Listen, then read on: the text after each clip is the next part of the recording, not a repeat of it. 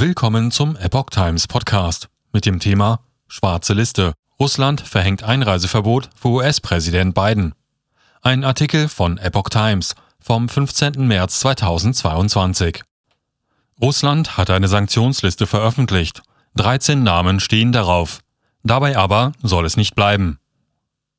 Als Reaktion auf US-Sanktionen verhängt Moskau nun seinerseits Einreiseverbote gegen US-Präsident Joe Biden und andere US-Regierungsmitglieder. Das russische Außenministerium veröffentlichte eine schwarze Liste mit 13 Namen, darunter Außenminister Anthony Blinken, Verteidigungsminister Lloyd Austin, Bidens Sicherheitsberater Jacob Sullivan und seine Sprecherin Jen Psaki. Auch Ex-Außenministerin Hillary Clinton steht auf der Stoppliste. Es ist das erste Mal, dass Russland eine Liste betroffener Personen veröffentlicht. Allerdings gilt der Schritt eher als symbolisch.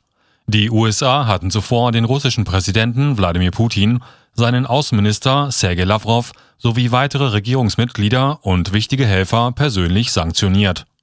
Das Außenministerium in Moskau betonte, es handele sich um eine Antwort auf die beispiellosen US-Sanktionen, die ranghohen russischen Regierungsmitgliedern die Einreise in die USA verbieten.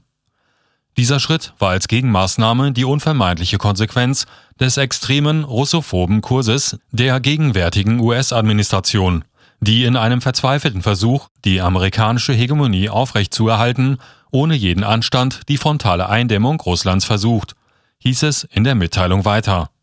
Das Ministerium kündigte an, die Sanktionsliste um ranghohe US-Beamte, Militärs, Abgeordnete, Geschäftsleute, Experten und Medienvertreter zu erweitern, die russophob handelten oder zur Aufstachelung zum Hass gegen Russland und zur Einführung restriktiver Maßnahmen beigetragen haben, so die Mitteilung. Damit solle auch die russische Wirtschaft geschützt werden. Seit Beginn des Kriegs in der Ukraine am 24. Februar haben die USA und ihre westlichen Verbündeten mehrere Sanktionspakete gegen Russland verhängt. Washington beschloss unter anderem ein Importverbot für russisches Öl und Gas. Kiew meldet Wiederaufnahme der Verhandlungen mit Russland. Unterdessen ist die vierte Verhandlungsrunde zwischen der Ukraine und Russland am Dienstag fortgesetzt worden. Die Verhandlungen sind im Gange, erklärte der ukrainische Präsidentenberater Michailo Podoljak im Online-Dienst Twitter. Delegationen Kiews und Moskaus kamen seit Beginn des Krieges in der Ukraine bereits zu vier Verhandlungsrunden zusammen. Nach drei Gesprächsrunden in Belarus fand am Montag eine virtuelle Verhandlungsrunde statt. Sie wurde nach Angaben beider Seiten aus technischen Gründen pausiert und es wurde eine Fortsetzung der Gespräche am nächsten Tag vereinbart.